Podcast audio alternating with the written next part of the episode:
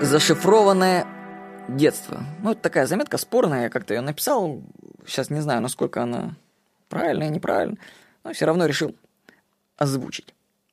Ну, идея это все равно хорошая. Вот смотрите, совсем маленький ребенок не может знать значение всех слов, которые говорят ему окружающие. Ну, логично. Но что, если все услышанные слова сохраняются в памяти, и потом, когда значения слов проясняются, они расшифровываются? Когда я вспоминаю свое детство, то помню, что все слова четко тогда понимал. Но как? Может быть, это ложные воспоминания с расшифрованными словами? Если это так, то ребенку, получается, в самом даже маленьком возрасте нужно говорить осмысленные вещи. И ни в коем случае не ругать его. Ведь возможно, что он все понимает. То есть не сразу он понимает, а потом, когда расшифруется, он интегрируется это все, и он все поймет.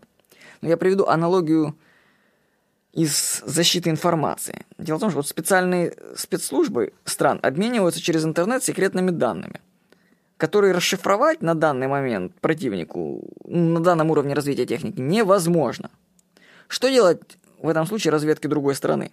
Нужно просто перехватывать все шифрованные сообщения сохранять у себя на компьютерах до лучших времен. А потом, когда разовьется техника, разом их все и расшифровать.